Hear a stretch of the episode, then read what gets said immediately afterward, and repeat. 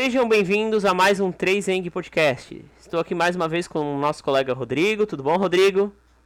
Tudo certo. Boa noite, Guilherme. Boa noite, Marcos. Boa noite. Boa noite. No podcast de hoje, nós trazemos o convidado Marcos Neves. Ele é graduando em Engenharia Civil na Unicamp, como vocês podem ver aqui. E ele também tem um diferencial dos convidados anteriores, que ele é um empresário atuante na área. Ele tem 22 anos, né? E já atua como empresário. É, seja bem-vindos, Marcos. Tudo bom? Be- tudo bem? Boa noite, pessoal. Boa noite, Rodrigo. Boa noite, Guilherme. Boa noite, quem está nos vendo aí. É, primeiro, agradecer é, pela oportunidade aqui de estar compartilhando e aprendendo muito aqui, que essa noite vai ser um prazer, a gente vai crescer muito juntos. E, bom, boa noite, vamos lá. Vamos começar isso, estou ansioso. Então, gente, antes de a gente começar, antes de vocês ouvirem os depoimentos do Marcos, não se esqueçam de curtir esse vídeo, compartilhar com seus amigos, comentem se gostaram, deem sugestões de outros cursos, ou se você mesmo quiser participar do podcast, manda o nosso comentário. E principalmente o nosso meio de comunicação é o nosso Instagram, arroba 3 Podcast, aí ao lado esquerdo do Marcos, tá escrito. Sigam a gente lá, a gente posta algumas curiosidades, a gente posta alguns rios do vídeo. Ah, se tu não tem tempo de ver o vídeo todo, lá a gente posta algumas partes interessantes. Então, curtam nossa página no Instagram. Então vamos começar. Marcos, a, a gente geralmente faz essa pergunta no início, então só para te situar, por que engenharia civil? Por que que, Tá. o que que te fez escolher esse curso? Foi uma coisa que tu, desde pequeno, tu tava com vontade, ou veio na hora do terceirão e fazer, ou tu é empresário, talvez, para englobar a tua, a- o, o, tipo, Legal. as tuas empresas? Entendeu? Pode começar. Show, entendi sim. Bom, vamos lá. Primeiro, pessoal, antes de começar, vocês me derem licença, eu queria enfatizar algo aqui para vocês que lá no final do vídeo a gente vai retomar, que eu queria dizer, eu sou tão sonhador assim como o Rodrigo, como o Guilherme e como vocês que estão nos assistindo é. Uhum. Eu sou tão batalhador assim como o Rodrigo, o Guilherme vocês estão assistindo. É, eu tenho um sonho de ter uma grande empresa assim como o Rodrigo, o Guilherme e quem está nos assistindo. E por que que eu fiz questão de falar assim como vocês que estão nos assistindo? Porque o nosso maior sonho, o meu sonho, é quando eu terminar esse vídeo aqui no final a gente tenha todo mundo aprendido com esse bate-papo aqui de experiência. Não vale nada é só inspirar e no final você não colocar em prática o que eu, o Rodrigo, o Guilherme, a gente vai conversar aqui. Tanto o meu sonho quanto o dos meninos, eu tenho certeza, é que você que está nos assistindo aqui, a gente possa aprender demais juntos aqui. E travou porque entrou uma ligação. Sim, mas voltou já. Voltou, fica tranquilo, pode Bom. continuar. Então, e que a gente consiga realmente é, fazer aquele plano que a gente tem medo, fazer aquele plano que às vezes a gente não tem tanta coragem, e que a partir dessa, desse podcast de hoje, quem você que está nos assistindo, coloque em prática tudo. Bom, voltando agora para sua pergunta, Guilherme, por que engenharia? Eu me lembro muito bem, é, quando eu tinha uns oito anos de idade, eu estava andando na praia com meus pais, e eu olhava os prédios assim, e eu me encantava, é, prédio, construção. E desde os oito anos, diferente de muitos que até os 15, 18 anos batendo no vestibular não sabem, é, o curso eu falo que desde quando eu me conheço por pessoa, eu já, já falo de engenharia civil, já sempre falo, pai, vou construir um prédio igual aquele. E agora estou aqui, né? Estou me formando, estou muito feliz na área e já estou atuando. E, e desde os oito anos, é, né, até o terceirão ali foram, sei lá, uns sete, oito anos, e tu nunca ficou em dúvida, nunca tentou mudar de ideia. Lá no terceirão, tu chegou a dar uma pesquisada assim se engenharia civil tinha um mercado de trabalho quente, aquecido, ou se, ou se talvez não seria tão vantajoso? Ou tu foi cegamente no teu sonho, sem dúvida nenhuma, sem, sem duvidar em nenhum momento? Legal, boa pergunta. Eu muitas vezes questionei, claro, né? Assim como todos ao longo da, da vida acadêmica, e principalmente ensino médio, aquela pressão de vestibular. Eu lembro que chegando no, é, ali na metade do terceiro ano, eu sempre gostei muito de conversar, de discutir ideias. Eu cheguei a cogitar direito, mas não foi uma ideia que foi muito para frente. Uma que chegou quase brigar no mesmo patamar que engenharia foi relações públicas. Uhum. Eu gostava muito. Então, mas no final, é, no final de tudo que eu concluí conversando com os meus pais e, e pensando também para mim mesmo, é que eu sempre gostei muito de conversar no sentido de vender. Inclusive, eu vou contar essa história mais para frente. Uhum. E aí, o que, o que meu pai, né? Eu sempre falo do meu pai porque ele, para mim, é um grande exemplo na área profissional. Ele é um coach, é um pai, é Uhum. ele que me ensinou muita coisa.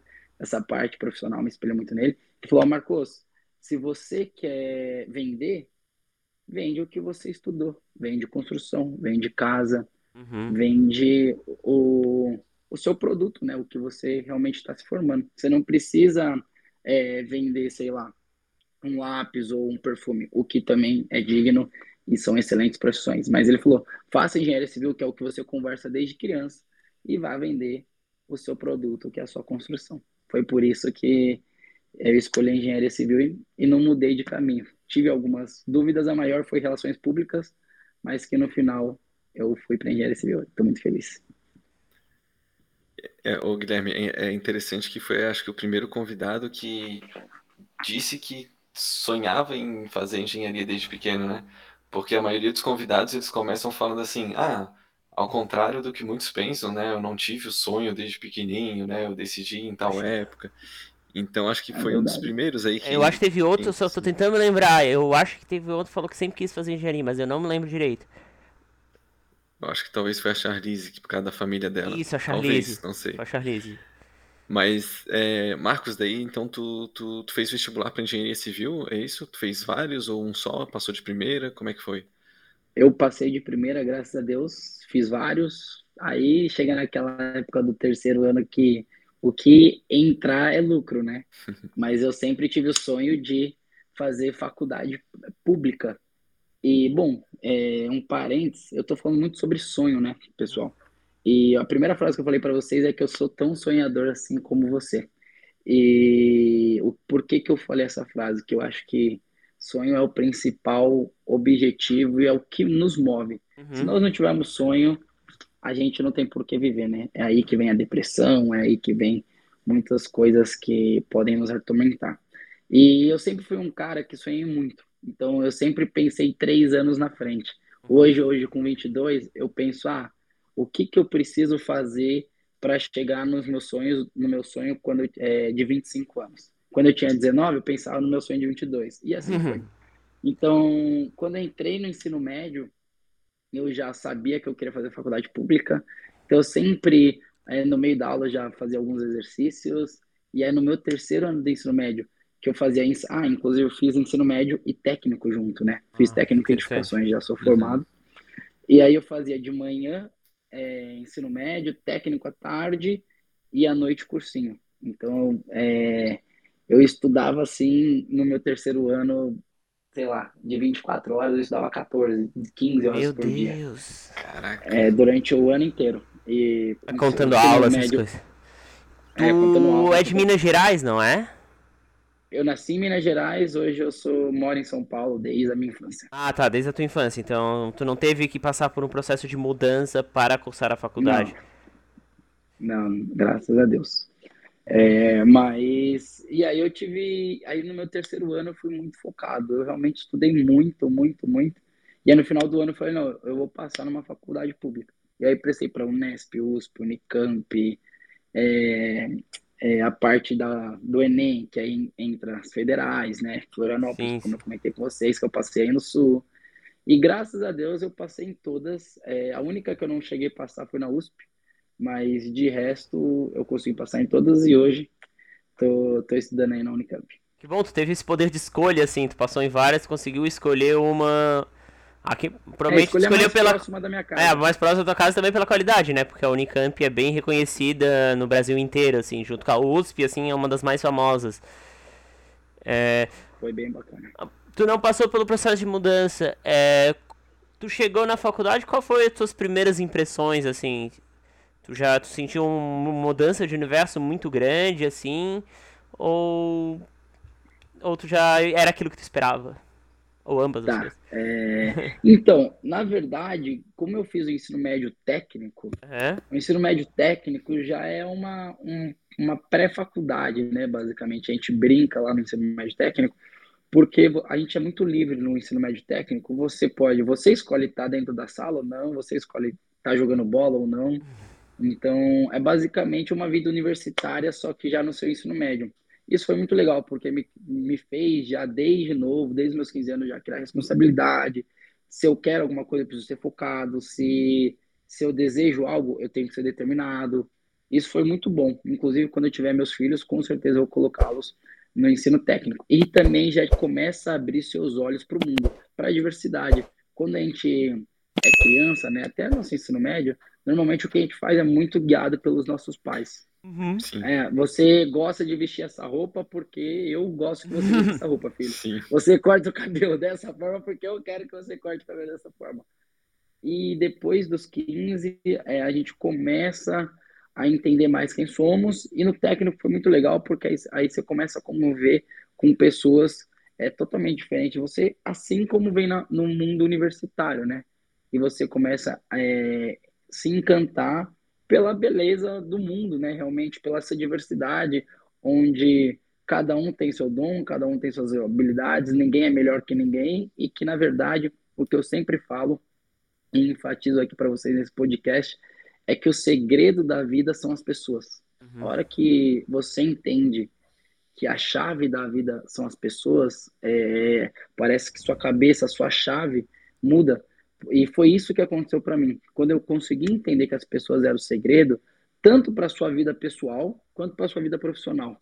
Por quê? Na sua vida pessoal, a hora que você entende que, na verdade, é, mais vale você tirar um 7 do que um 10, não estou dizendo que 10 não é importante, uhum. óbvio, mas às vezes você estudar para tirar 8 e, e jantar com seus pais, que você vai ver naquela, madrug... naquela noite única da prova, vale a pena. Uhum. Mais vale você tirar um 8 e você ter uma amizade do que você estudar para tirar 10 e, e, não, e não ser sociável. Uhum. Então, nessa parte que eu falo, porque no final da vida, o que eu sempre falo para as pessoas que me perguntam sobre como eu sou, por que, que eu cheguei aqui, é que eu falo, cara, no final de tudo isso, quando você estiver deitado numa cama, se Deus quiser, a gente não vai, ser, não vai ficar assim, mas se a gente ficar doente, você não vai sentir falta de ter uma Porsche é, na sua garagem, você não vai sentir falta de ter uma piscina, uma casa com piscina, mas você vai sentir falta de ter alguém do seu lado. Sim. Aquele diploma que você se formou em engenharia rasgou, aquela escola em ensino médio que você fez top rasgou, aquela empresa gigante que você teve foi por água abaixo. No final, o que vai valer a pena vão ser as pessoas que estão ao seu lado. E o outro ponto para o profissional foi é, o segredo da área profissional, gente, é networking. Hoje eu só tô onde eu tô pelas pessoas, pelo meu convívio, pelo networking que eu busco a cada dia. Hoje, quando que eu pensei que eu ia conhecer dois engenheiros de saneamento, sanitarista e ambiental. Sanitarista e ambiental de Florianópolis. Mas agora eu sei que quando aparecer algum BO em alguma obra a ver com isso, as primeiras pessoas que eu vou ligar vai ser pra vocês dois. É.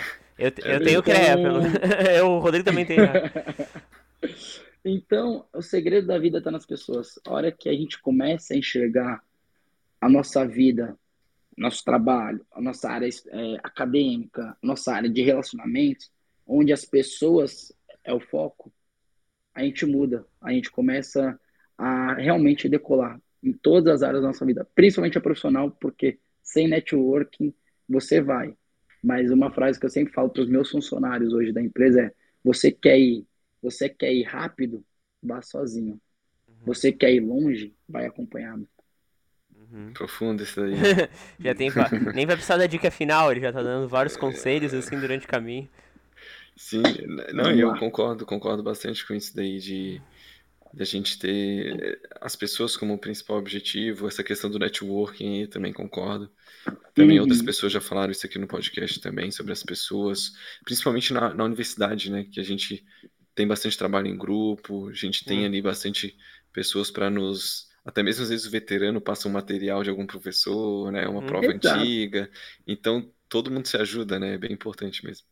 E é muito engraçado hoje, pessoal, até fazendo um parênteses, sobre pessoas, professores, relações de faculdade, falar do meu técnico, eu tinha um professor muito carrasco é, uhum. é, na, no ensino médio. Ele dava parte de técnicas construtivas. E todo mundo não gostava dele, não gostava. E hoje ele presta serviço, a gente trabalha juntos em muitas obras. Se tornou um grande amigo meu. Então, no final, a, a, o ciclo da vida é uma só, onde as uhum. pessoas estão no meio, e a universidade traz isso. A universidade faz você enxergar o diferente como necessário. Porque se a vida no final todo mundo fosse igual, não teria graça. Sim, sim. E, e esse professor agora, ele é. Tipo, tu tem outra visão dele, né? Do que tinha Totalmente. na época do colégio.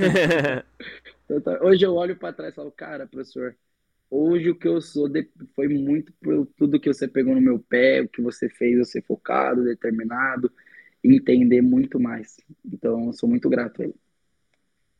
Geralmente os professores carrascos, eles é, o lado bom deles é que eles puxam bastante para cima o Sim. nível da turma, né?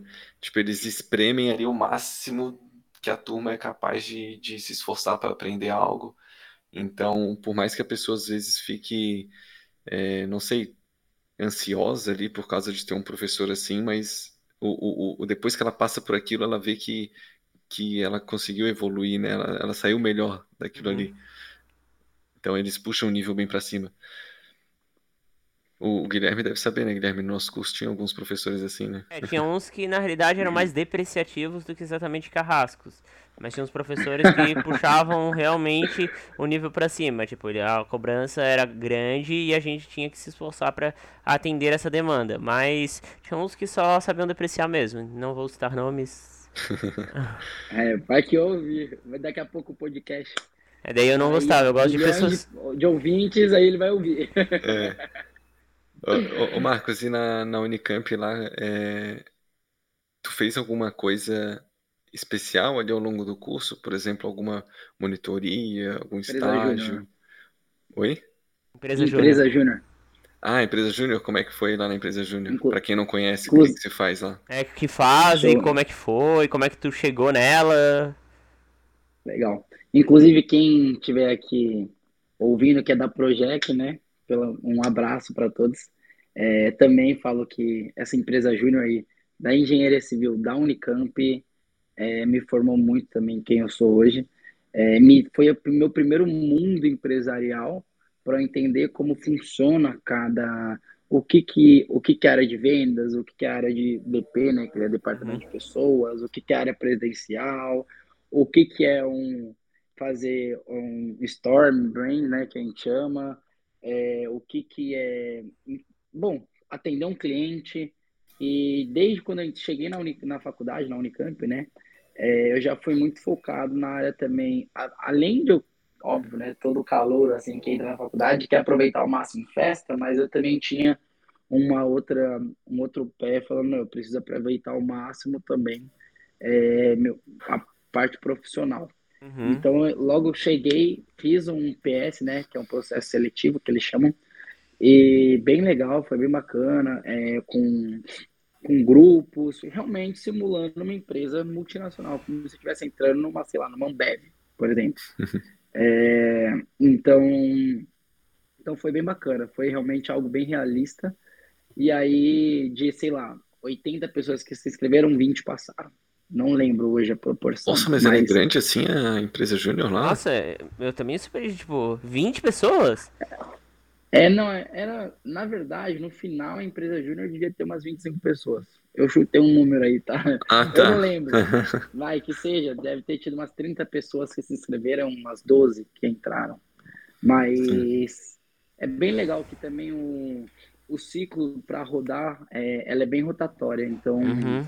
Rotativa, perdão, rotativa. Ela é bem rotativa, então é, se renova muito. Então, os calor, muita gente entra nesse, nesses PS, porque muita gente sai, porque no terceiro ano que entra as matérias de estrutura, as matérias mais densas do, da grade, aí o pessoal tende a sair. Ficou dois anos, geralmente saem, muitos também continuam. E aí a gente realmente traz soluções para o mercado, onde os clientes, como o cliente meu hoje, o cliente pode contar, é, contatar a empresa é, de engenharia civil da Unicamp e pedir um projeto, pedir, uhum. ah, eu queria, vou fazer um meu apartamento, quero dar interiores.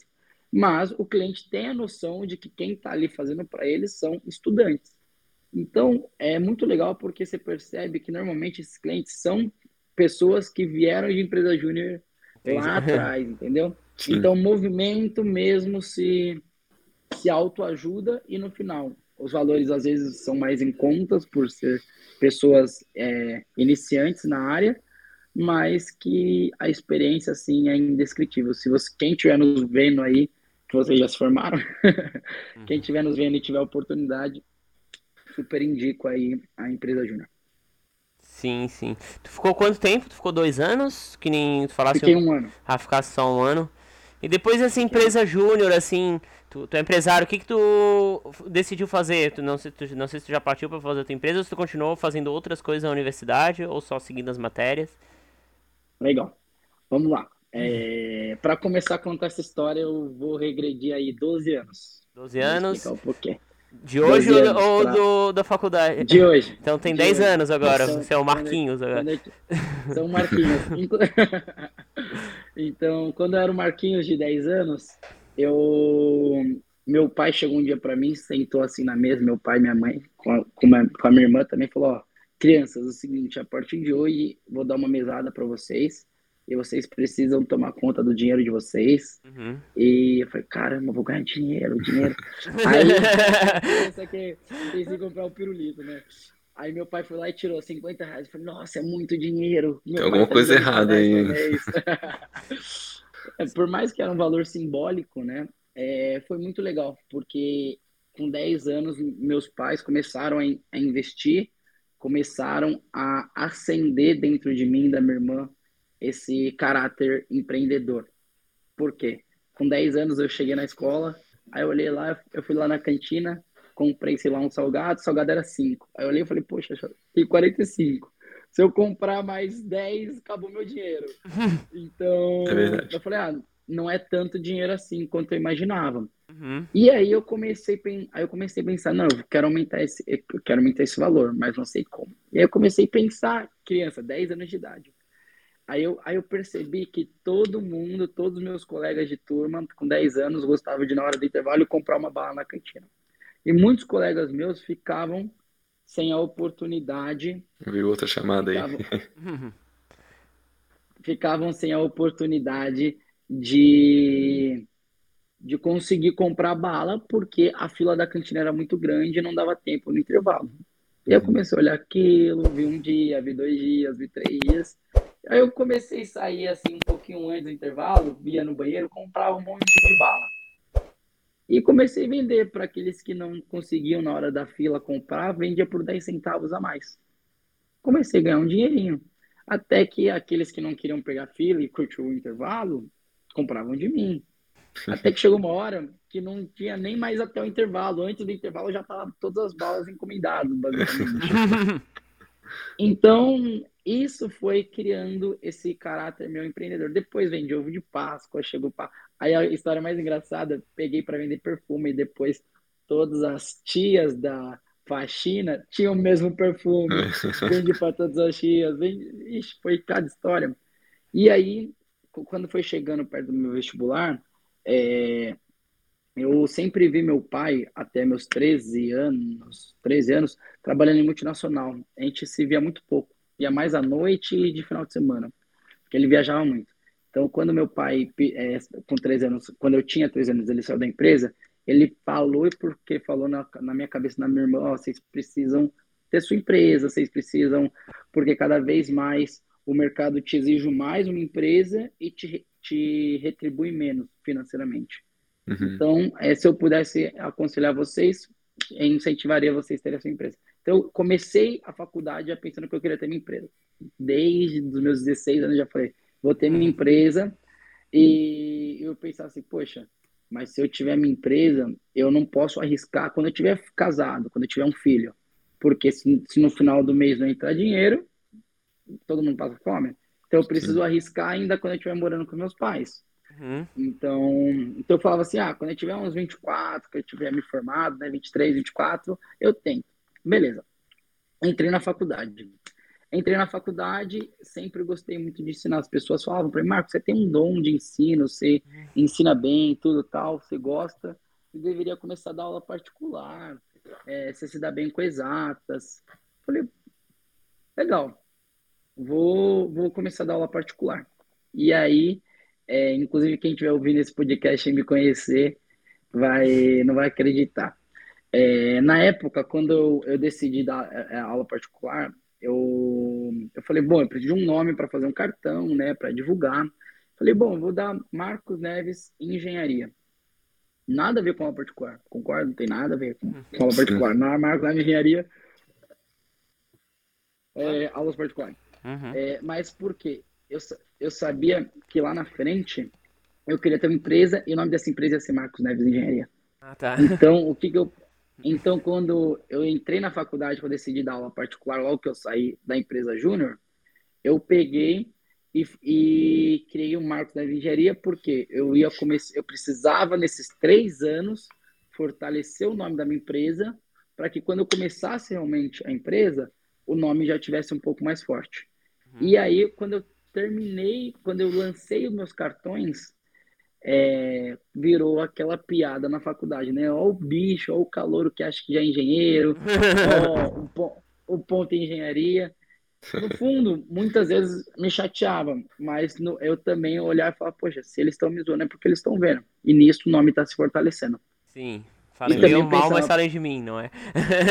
Exato. Só é, só é, só é lembrado quem é visto. Uhum. Uhum. Né? Então, então eu decidi, é, decidi fazer isso também visando que os pais dos meus alunos particulares, porque o cara para ter fazer aula particular possivelmente tinha uma boa condição, uhum. esses pais dos alunos seriam futuros clientes meus na empresa. Uhum. Então ele, esse pai já precisava estar tá linkado com o nome da minha empresa. Sim. Tudo pré-pensado. Por isso que eu falo para vocês, sonhem e sonhem muito. Uhum. Sonhar não custa nada, não custa um real. Mas também não adianta só sonhar, precisa colocar em prática, óbvio. Mas eu sempre estou sonhando. Se, e se daqui é, eu sonhar algo que daqui três anos não acontecer, eu mudo no meio do caminho e vou para outro sonho, não tem Sim. problema. Porque você tem um prazo para começar a perceber. Se daqui seis meses você percebe que seu sonho daqui três anos não vai dar certo, você não precisa esperar dois anos e meio para ver que o sonho não dá certo. Você começa a fazer coisas que você vai percebendo. Ah, por exemplo, se o nome não pegasse Marcos Neves Engenharia, já era um teste para saber que, opa, ou a Sim. empresa dá errado, ou eu mudo alguma coisa. Então, ao longo desses três anos que eu coloco para mim, que é o meu prazo de sonho, eu vou fazendo alguns testes para ver se esse sonho vai dar certo. Sim. Então, que é algo até que eu vou trazer em primeira mão aqui que ninguém sabe, que eu estou escrevendo um livro. E eu oh. vou. Que, que, é, e isso vai estar, tá, todas essas histórias que eu estou contando para vocês, vai estar tá nesse livro. Uma autobiografia? vai ser bem legal. Tô bem, tô bem animado. E, e essa, a ideia é porque você vai testando o seu sonho. E, na verdade, sonhar não custa nada. A gente precisa sonhar. Muitos chegam para você e falam assim: Ah, Rodrigo, para de sonhar, porque isso aí, ó, você tá ficando doido, você quer ter uma, engenhe... uma, uma empresa de engenharia gigante. Tá... Olha para você, você tem 20. Quantos anos você tem, Rodrigo? Tenho 24, 26, 26, tenho 26. 26. Você só tem 26 anos, acabou de se formar. Ô, Guilherme, pelo amor de Deus, você acha que vai chegar a ser é, CEO de uma multinacional? Você se formou em tal faculdade. Uhum, Mal sabem aonde vocês se formaram, faculdade top. Mas é, as pessoas costumam nos podar, nos podar muito. Então a gente precisa começar a sonhar e não ter medo de sonhar. Uhum. E claro que sonhar racional também, fazendo esses testes. Então, o que aconteceu que eu comecei a dar aula particular com esse nome, logo depois da empresa júnior, e aí nesses três anos, primeiro ano de faculdade, o final do primeiro ano de faculdade, segundo e o começo do terceiro, eu estava dando aula particular com o nome Marcos Neves Engenharia, e aí quando eu comecei a, a, quando eu abri a empresa, graças a Deus foi um sucesso e tem sido até hoje, tá, estamos com dois anos aí no mercado atuando, chegamos ter 17 obras em paralelo, aí durante a em pandemia. Paralelo, caramba. Nossa. Então foi bem legal, foi bem legal. E bom, com o tempo a sua responde a sua pergunta, mas acho que era isso. E aí foi uma coisa, vocês conseguem perceber, eu fiz questão de contar essa história linear, voltei a 10 anos atrás para explicar que às vezes algo que você faz hoje, você fala, poxa, eu tenho 26 anos, mas que com 35 vai refletir O problema nosso é o mediatismo. Uhum. As pessoas, muitos, tem muitos empreendedores hoje em dia também que, que tentam e desistem. Uhum. Só que uma frase que eu queria também pontuar aqui, que a mãe da excelência é a repetição.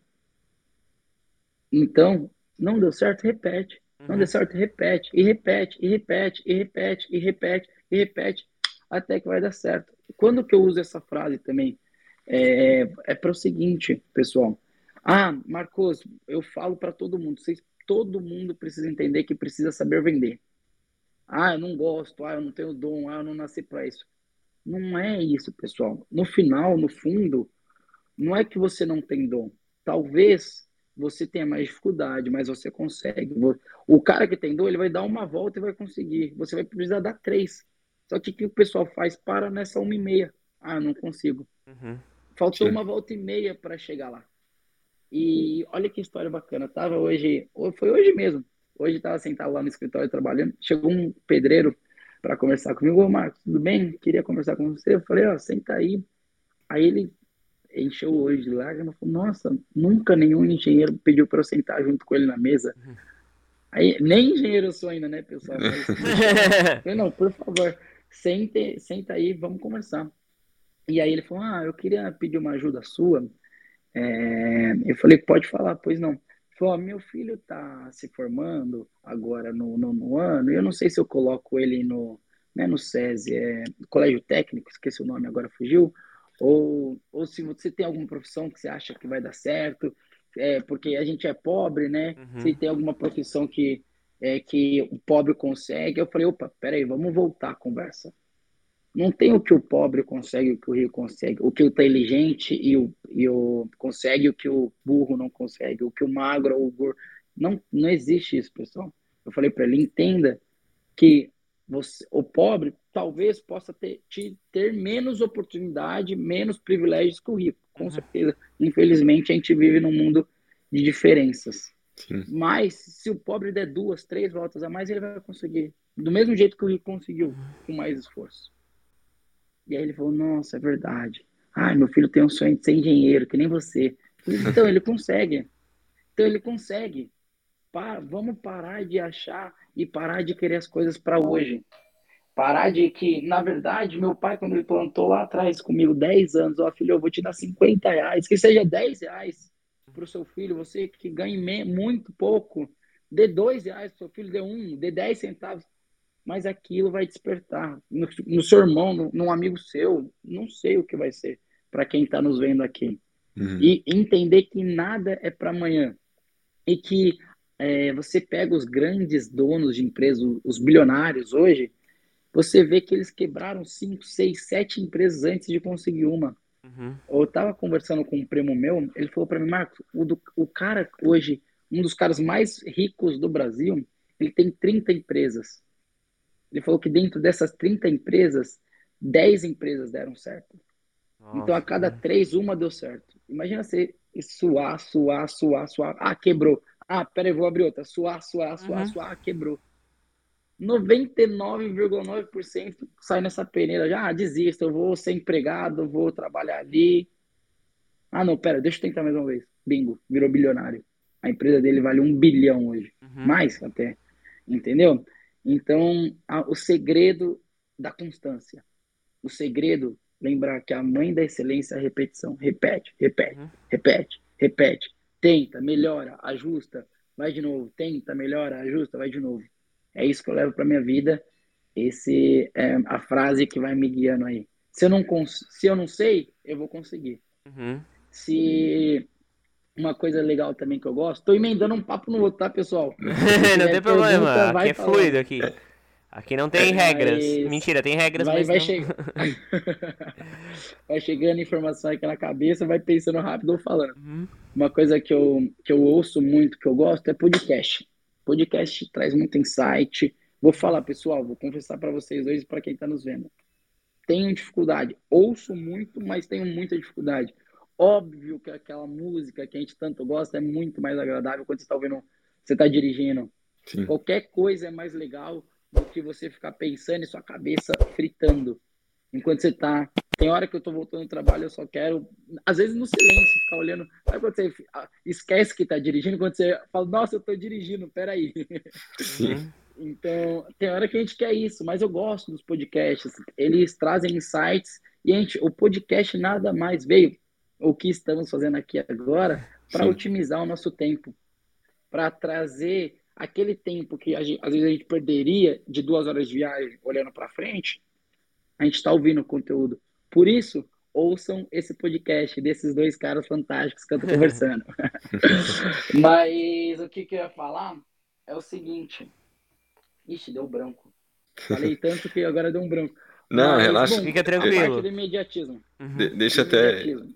Pode falar, deixa até Rodrigo. tu, tu tomar uma água aí. Pode e... tomar uma água, lembra? e Assistam eu- o nosso podcast, mas, mas ouçam no Deezer e no Spotify no trânsito. E não fiquem botando no YouTube no trânsito, porque acidentes não queremos causar.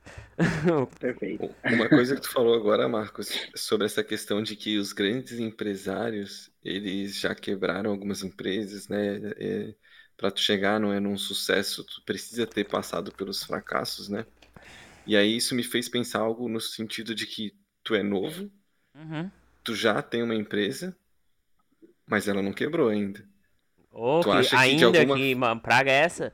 Não, não, Não, eu tô assim, brincando. ele quer ser um empresário de sucesso Sim. um dia. Então tu acha que de alguma forma tu vai acabar passando por isso ou é possível ter sucesso sem precisar falir empresas, sem precisar fracassar? Ou tu acha que vai ser inevitável em algum momento esse fracasso? E recomeçar Boa de novo pergunta. e tal? Boa pergunta, Rodrigo. Me pegou. Se eu tiver essa resposta. Não, brincadeira. O que, que eu penso, pessoal? Seguinte, é, vou falar o que estou vivendo na prática. A pandemia acabou do, na virada do ano, né? Começou um novo ano, já começou a galera muito mais assinada. O mercado de construção que estava assim, em vez de fazer assim, começou a fazer assim, ó. Então eu vou falar por mim mesmo. Chegou o mês de fevereiro, que é o mês que o pessoal paga matrícula, paga IPTU, paga IPVA, paga tudo. Sim. Deu uma boa queda. Fiquei preocupado? Fiquei. O que que eu fiz? Abri outra empresa. Abri outro negócio. A gente não pode depender de uma coisa só. E aí vem outra coisa. Além do imediatismo, se você aposta todas as suas fichas no mesmo negócio, a chance de você quebrar é muito grande. Sim. Uhum. Entendeu? Então, quando eu comecei a apertar, apertar as coisas da construção civil, comecei a pensar em outra coisa. Que foi o quê? Até nem cheguei a comentar com vocês, para vocês também a primeira mão. Eu comecei a perceber como o mercado do Instagram começou a crescer muito, como as pessoas começaram. é, o novo LinkedIn é quase o Instagram agora. As pessoas postam os serviços dela. E Uhum. legal, a gente precisa se atualizar. A tecnologia, o que eu falo sempre é a empresa que hoje não está no meio digital está prestes a acabar. Uhum. Então, é, eu comecei a ver isso, chamei um, um colega meu, um amigão meu, na verdade, nem colega, amigão mesmo, e comecei a, a gente abrir uma agência de marketing digital especializada em criação de arte e conteúdo. Uhum. Criei uma nova vertente para a construção civil, para não depender só da construção civil. Uhum. Ah, eu só fazia, eu, eu mexia na parte de construção e reforma. Tô para São Paulo agora, que eu conversei para vocês. Por quê? Quero começar a atingir a parte de construção vertical, prédio, Uhum. Sim. entendeu? Às vezes não é abrir um outro negócio que nem eu fiz sair totalmente do nicho, Uhum. mas você pegar o seu nicho Viu? e abrir raízes, Uhum. entendeu? Sim. todo mundo sabe, ah, dentro de medicina, quantas áreas você não pode atuar. Às vezes, dentro de uma área de neurologia, você tem tantas ainda. Sim. Então, quando não aposte todas as suas fichas numa coisa só. E uma coisa que o Rodrigo comentou aí, que eu gostei bastante, que me lembrou uma frase que eu também sempre falo, é que o sucesso é 90, o sucesso é 99% feito de fracasso. Uhum. Porque a hora que a gente acerta, a gente não para para pensar no nosso acerto. A gente não para, opa, o que, que eu fiz para dar certo? Você não para, você só comemora, aí acertei e tocou, vamos embora. A hora que você erra, aí você para, opa, o que, que eu errei? Aonde foi que eu comi bola? Aonde que eu pequei? O que, que eu posso mudar? Aonde eu posso melhorar? E por isso que o sucesso é feito de 99% de fracasso. Uhum. A gente tem que aprender a comemorar os nossos erros. Na verdade, não comemorar as nossas vitórias também, mas a gente precisa comemorar os nossos erros. Uma coisa que eu sempre falo para quem trabalha comigo é o seguinte: eu amo as pessoas que erram. As pessoas que erram porque elas tentaram fazer algo que elas não sabiam. Uhum. A pessoa só erra porque ela não sabia fazer. Sim. Mas eu odeio a pessoa que errou pela segunda vez a mesma coisa. Eu amo aquela pessoa que erra toda coisa, toda vez uma coisa nova. Essa pessoa é o cara para mim, porque ela, porque a hora que você erra, você descobre algo para melhorar e acertar. Uhum. Entendeu? Então eu gosto disso, dessa ideia de você tentar errar. Ah, busque erro. Mas se você mantiver no mesmo erro, se manter no mesmo erro, aí você sai da, da parte de inteligente para estúpido para ignorante, para é, busque por novos erros a todo uhum. momento. Comemore os seus fracassos, porque no final o que a gente sempre lembra, por que, que o nosso corpo deixa cicatriz? Para lembrar os nossos fracassos. Uhum. Sim. Porque o que a gente lembra lá na frente vai ser as nossas cicatrizes lá de trás. É verdade. E, e, acho que tu respondeu bem a pergunta, né? Porque tu tá diversificando, né? Uhum. Tu, tu, sentiu ali que apertou um pouco, diversificou, e daqui a pouco diversifica mais e mais, e, e vai meio que entrar naquela que o cara falou ali antes, que de a cada três empresas, uma deu certo, né? Sim. E, Exato. e aí vai chegar esses momentos e, e acho que é isso aí mesmo. Perfeito. É o que eu brinco, sempre eu converso com minha avó também. Eu sou muito familiar, tá, pessoal? Deu para perceber já. Falo, eu falo muito com a minha avó também. Eu falo, vó, é, ela sempre fala, ô oh, Marquinhos, você de novo com uma outra ideia mirabolante, né? Você não para, né, meu, meu neto? Aí eu falo, vó, seguinte, o segredo é você tentar para todos os lados. Uhum. Se um der certo, bingo, você, você, você deu game over. Uhum. você acertou, matou o chefão. Então, é o que eu falo. Claro que você precisa ser focado, ah, eu vou tentar, eu vou tentar um novo negócio, cara, vai até o final, tenta uhum. ao máximo. Não é assim, ah, também sair abrindo, sair tentando um monte de coisa, no final não fazer nada 100%. Sim, é Tudo que você for tentar, tudo, exatamente, tudo que você for tentar, dê, não 100, dê 110. Uhum. Dê 110%.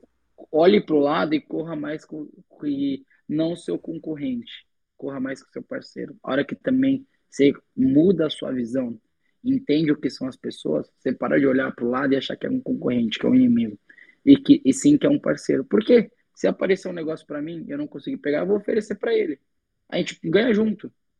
Entendeu? Sim, a hora que o cara olhar que você tá passando e ajudando ele, ah, ele também, a hora que aparecer um negócio para ele que ele não conseguir pegar, ele vai passar para você. Vocês ganham juntos. Uhum.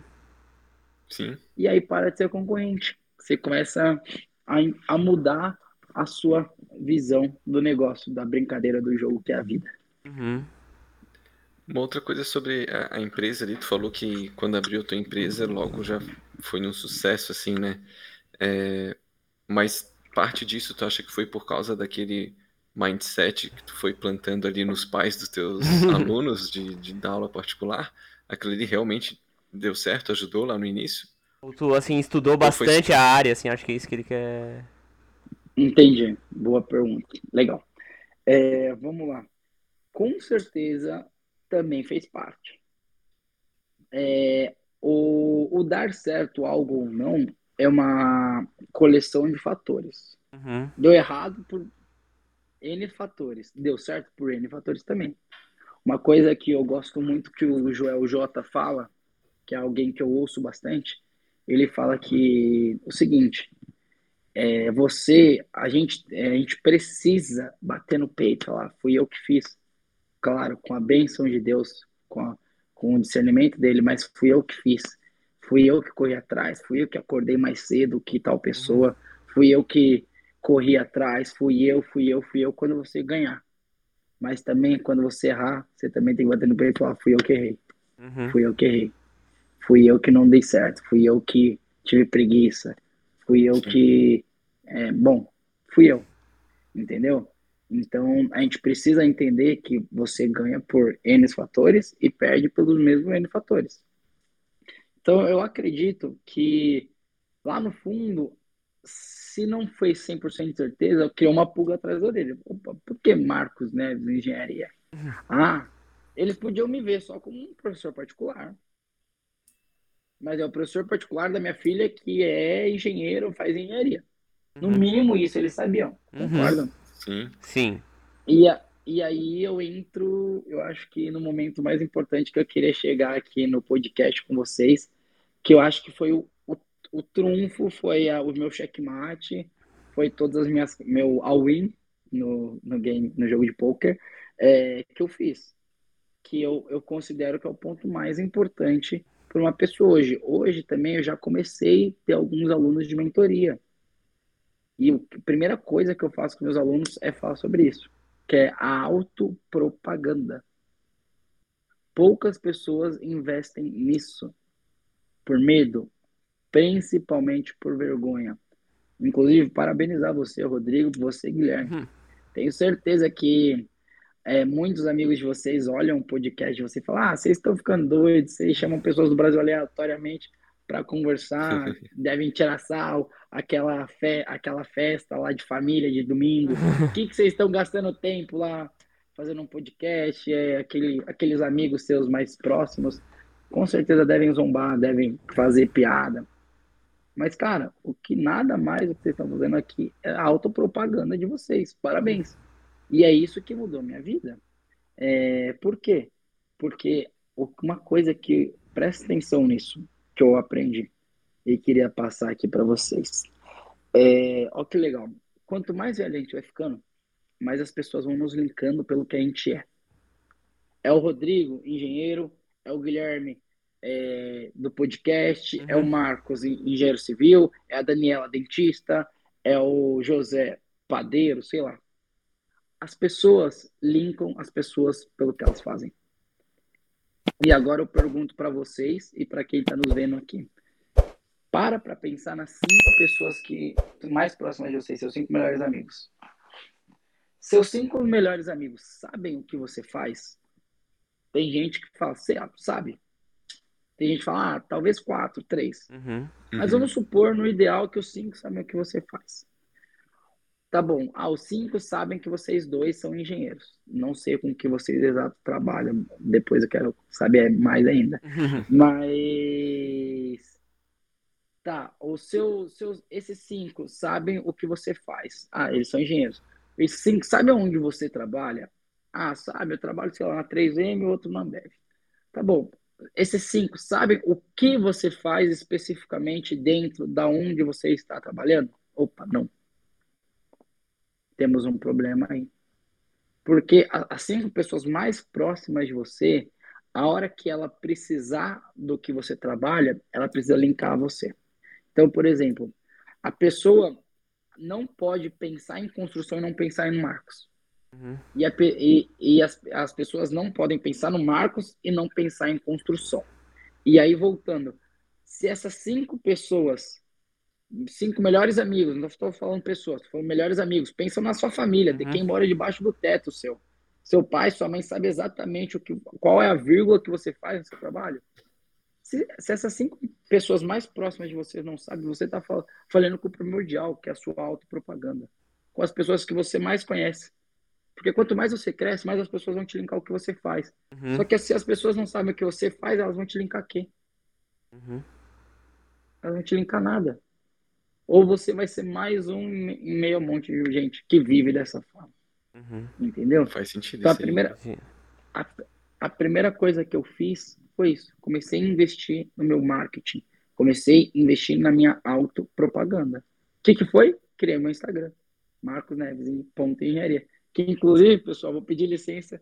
Quem puder nos, me seguir lá, arroba marcosneves.engenharia, que é um projeto, é um sonho meu. Marcos Neves, ponto engenharia aí. Não, vou botar aqui, né, pro engenharia. pessoal ver aqui. Não, mas eu também recomendo aí o Instagram do Marcos. Eu já vi também, é bem bom. O pouco tempo ali que a gente conversou pra combinar aqui o podcast, né, de, de, de gravar, eu já vi bastante coisa muito interessante lá no Instagram dele. Ele posta bastante stories também, bem bacana, o dia a dia Ó, dele. ah, não dá pra ver por causa do coisa, droga. Por causa do filtro. Mas é, quem estiver assistindo, dá uma conferida lá, pelo menos dá uma olhada só pra ver o que, que tem. Tem várias coisas, vai, é muito legal, assim. é. Por favor. E tudo que a gente tá falando aqui, pessoal, eu vou falando ao longo dos feeds, mas muito mais ao longo dos stories. Então, Sim. me acompanha lá, vai ser um prazer ter você lá conosco. Bom, é, até aquela ali do sucesso ser 99% do fracasso, eu vi ontem no teu story. falando isso daí. é, bem bom. Bem bom. Então, o que acontece? Bom, ixi, agora, qual foi a sua pergunta para a gente A gente estava lá na, na, na, na, empresa quando tu abriu, que tu disse que logo já foi sucesso, né? Aí eu ah, perguntei ah, ali se, se teve essa questão dos pais, dos alunos realmente te contactarem no início. propaganda, é. verdade. E aí eu abri o Instagram, Marcos na Engenharia, com a minha, para começar a minha autopropaganda. Eu comecei, poxa, abro meu Instagram ou faço meu pessoal virar profissional? Essa é a maior dúvida de qualquer um que está saindo da faculdade. Sim. Abro meu Instagram pessoal para profissional, abro para abro um profissional novo. Ah, Marcos, qual é, a, qual é a sua opinião? Não sei. Vai de você, o que você quer. O que eu acho, na verdade, é que se você realmente quer ir para um nicho muito específico, você vai vender algo muito específico, não compensa você ter aquele mundo de pessoas que, na verdade, mais vale 100 pessoas comprando de você do que 10 mil te vendo uhum. no final. Entendeu? Sim, então, eu abri eu abri o Marcos Neves Engenharia. E aí comecei a investir, comecei eu próprio fazer, comecei a divulgar.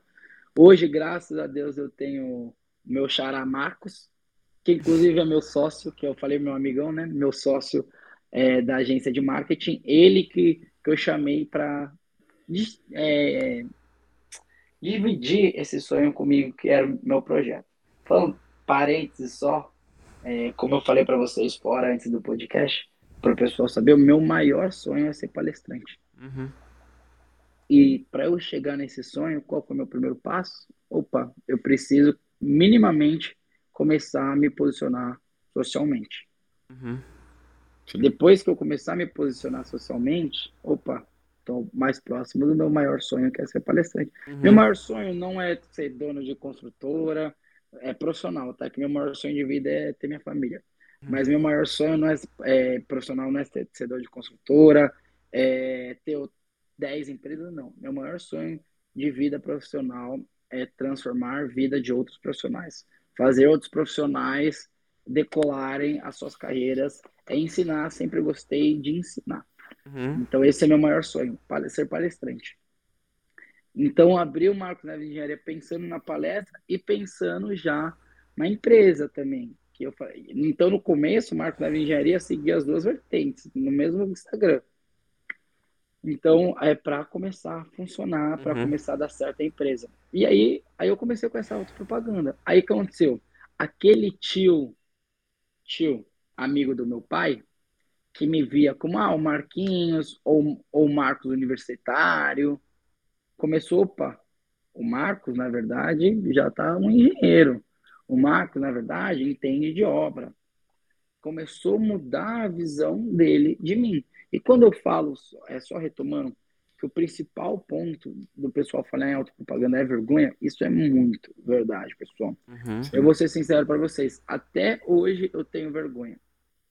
Até hoje eu tenho eu tenho medo às vezes de fazer uma live, fazer um podcast, uhum. de falar um, um, pouco antes da gente começar esse podcast aqui, pessoal, eu gravei lá falando pro pessoal que a, gente, que a gente ia gravar um podcast. Nunca fiz, primeira vez que eu tô fazendo. Tive vergonha.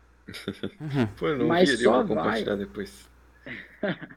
só vai lá, só chega lá quem tenta. E, e, e, e, repete, e repete, e repete, e repete. Então, é, vamos parar de pensar no que os outros pensam da gente e vamos fazer acontecer. É o que eu sempre falo de manhã, bom dia e vamos que vamos. Uhum. Não tem o vamos ou, ou putz, não é vamos ou vamos, só tem essas duas opções. Então, então o auto, a autopropaganda é, foi um passo muito grande na minha carreira, onde eu comecei a mudar a visão da galera de mim. Comecei a fazer entender. Primeiro, antes do Marco da Engenharia, até para falar, para eu criar meu profissional, falei, poxa, se eu criar meu profissional, agora não vai ter nenhum seguidor, ninguém sabe que eu sou engenheiro ou que eu mexo com obra, né? Falei com os meus amigos. Eu comecei a divulgar no meu pessoal, galera. Comecei a divulgar no meu pessoal. Fiquei lá uns três, quatro meses divulgando meu pessoal. A hora que eu percebi que a galera começou, ah, um, ah, Marcos, estou reformando minha casa, qual que é a sua opinião sobre isso? Opa, estão me vendo. Ah, e aí em tal festa, ah, ó o engenheiro blogueirinho chegando aí. Estão me zoando, mas é porque tá me vendo. Sim. Aí eu falei, agora tá na hora de abrir o Marcos da Engenharia. E continuou só, continuou. Hoje a coisa mais legal do mundo é amigos do meu pai me ligando para perguntar de obra. Uhum.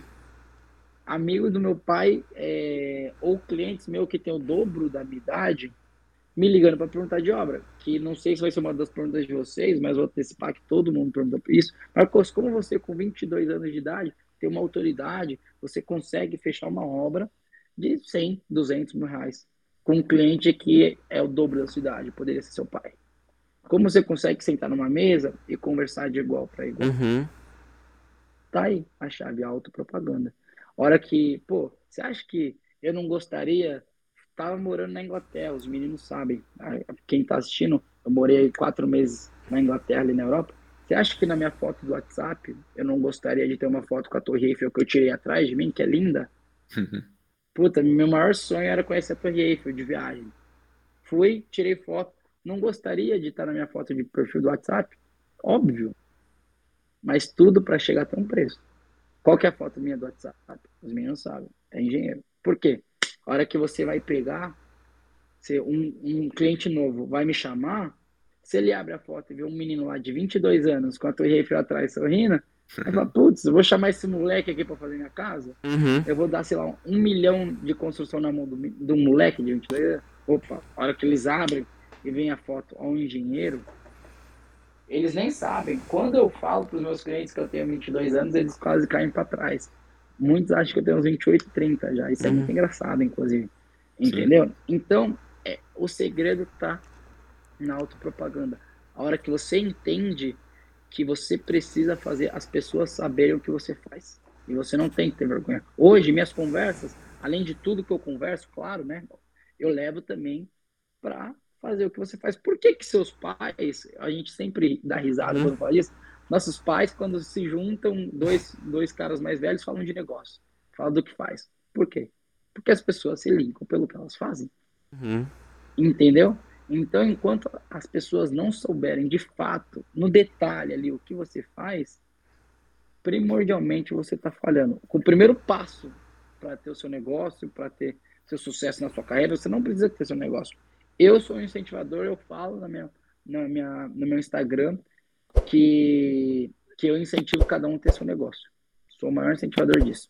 Eu acho sim que todo mundo tem que ter, ser funcionário, mas por um tempo determinado na vida. Uhum. Ninguém é funcionário para sempre. Entendeu? Então, a, a gente começa a evoluir, a gente começa a trazer para as pessoas quem é o Rodrigo Engenheiro, quem é o Guilherme Engenheiro, Uhum. ou melhor, o Guilherme compartilhou, ele ama ensinar. Uhum. Quem é o Guilherme educador, professor, sei lá, Sim. palestrante? Entendeu? Não sei se todos sabem é, Uhum. que você que você gosta de ensinar. Sim. Eu, que, você que está nos ouvindo, o que, que você faz que você gosta que as pessoas não sabem? Uhum. Entendeu? Então, a hora que as pessoas começarem a te linkar o que você faz, bingo, você matou, matou o jogo, matou o chefão, deu game over no, no jogo da vida. Uhum. Por quê? Porque as pessoas vão começar. Ah, hoje, qualquer um que lembra de mim, qualquer um que lembra de mim, lembra de construção. Qualquer um que lembra de construção lembra de mim. Graças a Deus, já estou chegando nesse patamar. Sim. É verdade. E mais uma vez as pessoas são né, o elemento mais importante aí da. É que nem foi a primeira Não. coisa, foi a primeira coisa que ele falou. É, De, de novo, as pessoas estão no centro. Uhum. Uma Bom, água. é, acho que até só pra gente ver se não, se a gente não, não deixou passar nada lá em relação à Unicamp, né, a graduação. Tu fez ali a empresa júnior, daí depois chegou a montar a tua empresa, né? Mas aí tu não fez nenhum tipo de, de intercâmbio, estágio ali durante a graduação? Não, eu fiz agora no final, né? Do quarto pro quinto ano, eu fiquei quatro meses morando na Inglaterra. Ah, Uhum. foi, foi intercâmbio da, da universidade, então. Não foi pela faculdade, foi particular. Ah, tá. Não, foi particular. E agora que eu tô aprendendo, estudando lá em São Paulo, fazendo, aprendendo sobre como obras verticais. Esse é meu estágio. Uhum. Ah, tá, tu tá, tu tá fazendo estágio, então. É, é estágio Também- obrigatório, provavelmente, né? Sim. Exato, perfeito. Ah. Tu não pode se estagiar, não, tô brincando. Poderia. Não, só é uma curiosidade, acho que eu- talvez alguém tenha empresa na cidade, talvez eu est- esteja pensando, será que eu posso me contratar? É engraçado, muitos me questionam isso, mas é o que eu falei. O meu próximo sonho que é? Construir prédio. Aham. O que que eu vou fazer hoje para estar mais perto do sonho que eu quero? Cara, isso daí é genial, hein? Porque se tu tivesse estagiando, atuando na mesma coisa que a tua empresa faz, que são obras Uhum. horizontais, né? Que são ali as casas, né? Tu estaria meio que. Tu estaria até de saco cheio, talvez, porque tu tá sendo estagiário, sendo que tu tem a tua empresa que tu faz tudo sozinho, Sim, praticamente. sim. E ali tu tá fazendo Ex- coisa de estagiário, né? Uhum. Então tu tá fazendo foi estágio, mas tu tá numa área totalmente fora da tua zona de conforto, né? Que são prédios. E tu vai usar isso pra tua empresa depois. É, pô, é genial. Genial. Exatamente. E foi uma das coisas que eu também falo sempre como frase. Que há uns dois meses um seguidor lá chegou para mim e falou, Marcos, cara, não aguento mais meu trabalho, tá muito difícil, meu chefe pede coisa para fazer que eu não fui contratado, eu realmente não consigo mais, tá muito difícil. Falei pro cara, presta atenção na frase que eu vou te falar. A dificuldade, ela é provisória e ela é necessária. Se eu ficasse aqui em Vinhedo trabalhando, estagiando em obras horizontais, qual dificuldade eu teria? Mas, Uhum. cara, acorda no, no- na segunda, 5 da manhã, sai de Vinhedo 5 e meia para chegar em São Paulo com aquele puta trânsito na marginal, é, para estar na, na porta da obra 7 da manhã. Onde eu poderia estar aqui em Vinhedo na minha empresa, com os meus funcionários que eu já conheço, com os, meu, com os meus clientes, ou melhor, com a minha área que eu já conheço, né? Tudo é muito mais cômodo aqui. Sim. Aí, aí eu durmo em São Paulo, como, como marmita, como o que tem na- é, lá na hora do almoço, como na casa da minha avó também. É, e aí, na terça, eu trabalho até três e meia da tarde, saio voando de São Paulo, porque terça é meu rodízio. Então, cinco da tarde, eu não posso mais estar, estar em São Paulo. Ah, Então, eu já tenho que estar né? aqui. Cara, Entendeu? Então, é, é agradável? Não é. Mas tudo que é confortável não te faz crescer. Uhum. Se sinta em estar desconfortável com o confortável. Por quê? A hora que você estiver confortável, tem um problema. Uhum. Entendeu? Ou melhor, vou inverter a frase. Se sinta estar confortável em estar desconfortável. Uhum. sim. Essa frase é surreal. Essa frase resume bem o que, que é esses nossos primeiros anos depois da faculdade. Os meninos, vocês dois podem falar. Que a gente precisa é realmente correr, correr, correr, correr, correr. E muitas vezes, é, vai, muitas vezes não, a maioria vai estar desconfortável. A hora que você estiver parado, ah, cheguei numa empresa, estou bem no meu cargo, aí tem um problema. Então, Marcos, tu falou ali do intercâmbio, né? Que tu ficou quatro meses em Londres, né? Sim. Como é que foi lá a experiência? Tu estudou, ficou estudando em alguma universidade? Como é que foi? Legal. É, a minha experiência foi bem bacana. Eu, na verdade, não morei em Londres. Londres, eu morei numa cidade do lado chamada Brighton, uma cidade ali Brighton, sim, litorânea. conheço. Não, de, Conhece? conheço de nome. Tem um time famoso. Isso, Brighton. Rovers, por isso que eu conheço. É, é, eu fui no estádio, muito legal, muito bom. Mas então, foi uma experiência assim única. Na verdade, eu sempre quis, é, depois do meu quarto ano de faculdade, para o meu último, é, fazer, viajar para fora do país, ter essa experiência, estudar inglês. É, e aí eu resolvi é, ir para, na verdade, minha primeira opção era Austrália, e aí eu estava fechada as portas para o Brasil por conta da pandemia. Optei ir para Londres, Brighton, e foi surreal. Conheci 11 países, porque depois, nesses, eu fiz três meses de curso e depois fiquei um mês viajando, né? Ah, mais ou menos que eu fiz Europa. intercâmbio, assim. Uhum. Foi bem legal, valeu muito a pena cada, cada segundo lá, já tô com saudade. Vo- tu, tu viajou lá de empresa de avião ou tu foi Low de trem? cost. Low cost, Ryanair e EasyJet, né? Mais ou menos isso. Perfeito. É, foi o que Exato. eu fiz. Eu fiz também on- 11, 11 cidades diferentes só de Ryanair. E, como eu, e é bem barato, Não, é assim. muito barato, né? Eu Sugiro que quem intercâmbio faça isso. E fica acompanhando. Às vezes consegue um voo tipo de um, uma libra, assim, um, um euro. Então.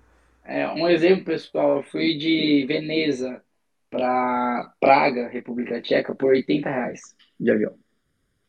Fui, É de, reais. isso mesmo, já convertendo já.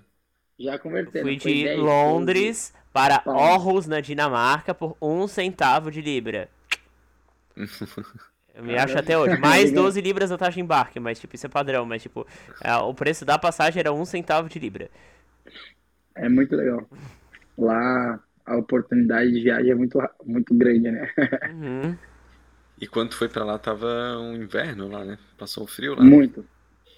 Rapaz, isso é uma, uma, uma história engraçada. Quando eu cheguei lá, eu cheguei logo no comecinho de dezembro. Então é um, quando começa a pegar o frio pesado da Europa. E, meu, no- nas três primeiras semanas que eu tava lá pela Europa, meus amigos ficavam assim num barzinho, conversando na rua, ou até, sei lá, andando pela cidade, ali na praia. E dava 11 da noite, eu parecia aquele tiozão chato que falava, pessoal, não consigo ficar, vou embora. Porque doía minha mão de tanto frio. Doía, doeu, eu sempre zoava, né? Quem fala assim, ah, o frio dói até o osso, né? Mas realmente, a mão fica roxa, você vai mexer no celular, parece que tá tocando em, em slow motion no celular. É, mas valeu muito a pena. As três primeiras semanas para mim foi muito difícil de adaptação. E também foi um período bem de Natal, Ano Novo.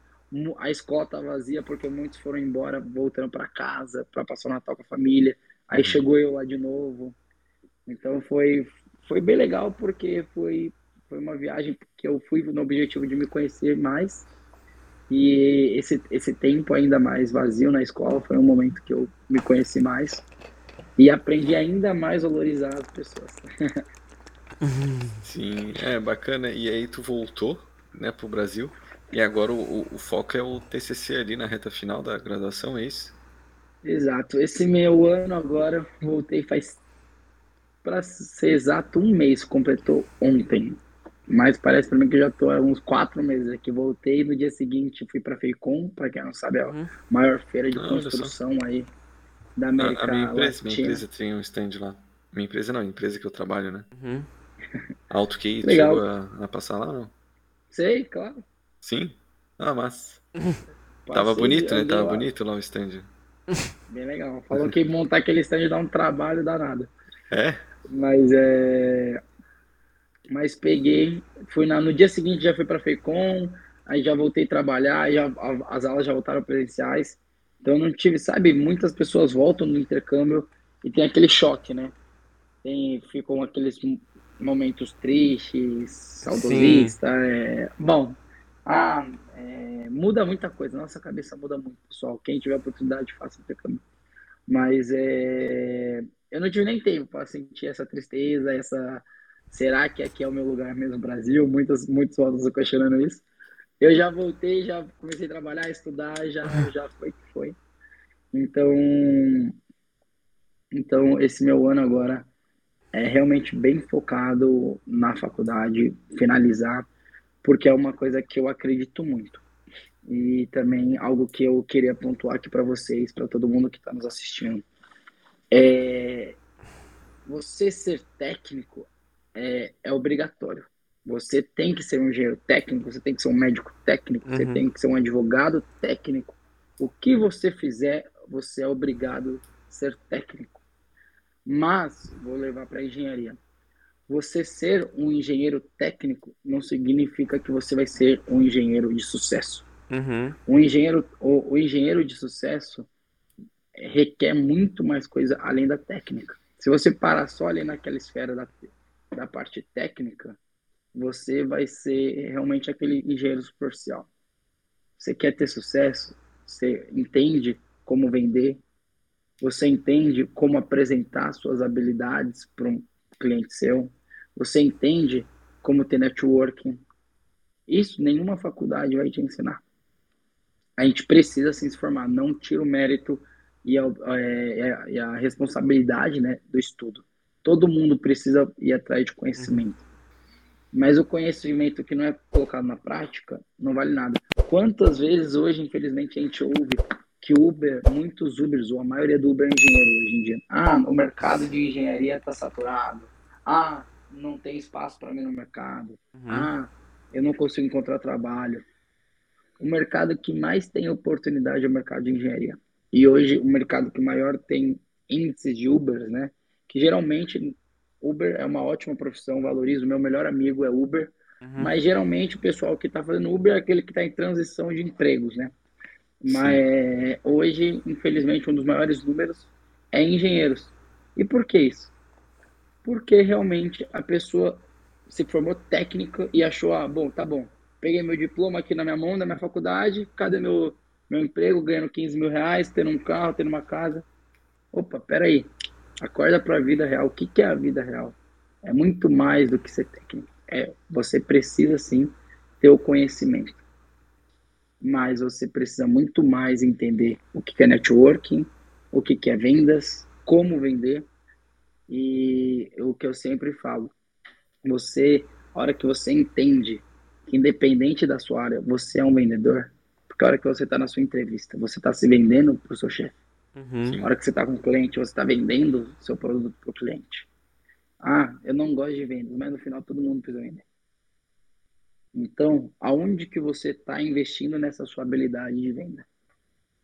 Aonde, em que estágio de 0 a 10 você tá, você se colocaria como um vendedor? Então, eu trago isso, esse questionamento para a gente pensar, porque vale muito a pena e esse, esse é o diferencial. A parte técnica é importante. Meu ano, meu principal foco desse ano é me formar e terminar e concluir minha faculdade bem feita. Mas não vou parar ali. Porque se eu parar ali, a faculdade não te sustenta. Uhum. O mercado de trabalho te exige muito mais do que só o diploma. E aí a gente cresce achando que é só diploma. Sim, sim. Tem muita gente que acha que, tipo, o objetivo de vida é ter um diploma, porque esse diploma acha que vai abrir as portas para tudo, tudo possível. Não é bem assim. É Exatamente. Muito... Perfeito.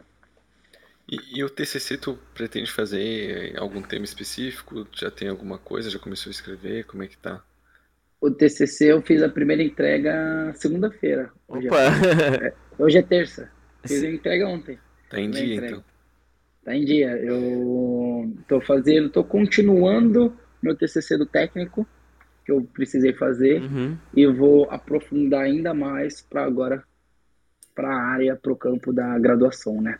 O curso superior, que é a faculdade. Então, é, na parte de agregados, onde eu vou alterar o traço do concreto uhum. para cerâmica porque hoje, infelizmente, tem muito desperdício de material cerâmico na obra.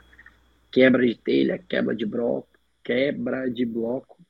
Então, sobra muito é, é, fragmentos né, que, de cerâmico. Então, eu vou juntar esses fragmentos e vou alterando com a proporção do traço no concreto, que é a brita. Então, vou tirando brita, colocando cerâmica, para ver até onde eu consigo bater a mesma resistência. Cerâmica muito mais leve que a brita. Brita é pedra, para quem não sabe. Sim, então sim. você vai ter um material com a mesma resistência ou até mais, esse é o meu objetivo, muito mais leve. Então você aumenta a produtividade do pedreiro. Sim. Você diminui o custo da obra, porque aumentando a produtividade você ganha dinheiro e o principal, diminuindo, diminuindo o peso da obra, você diminui a sua, o seu dimensionamento da estrutura, né? Que é, onde, é um dos pontos que mais leva o dinheiro da obra. Então você economiza é, diminuindo a sua estrutura e esse vai ser o meu. Sem contar toda aquela questão também de sustentabilidade que está bastante em alta hoje em dia. Assim, de reutilizar, de reciclar. É, se dá até um, uma, um, um plus a mais ali para o pro projetista, para a empresa que está executando a obra, né? Com Isso certeza. é bem, bem bom. Opa, pronto, voltou. Até eu acho que algumas licitações, às vezes, de, de, de obras públicas exigem esse tipo de, de, de, de atitude, né?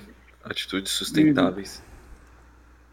E em relação ali à, tua empresa, né? Que tu falou que tu sempre vive sonhando três anos para frente, assim, uhum. planejando uhum. três anos à frente, né? E, e, qual que é o, o Marcos de 25 anos, assim, daqui a três anos? É o qual que... que é o. Claro, tu falou ali do livro, né? Eu acho que dá até pra falar um pouco sobre o livro.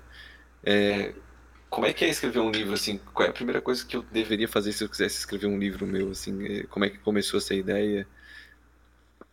Tá, você fez duas perguntas, por, por qual que eu começo? Vamos começar pelo livro, já que eu Marcos embarquei. 25 A ideia do livro veio ali no meio da pergunta, então É, já.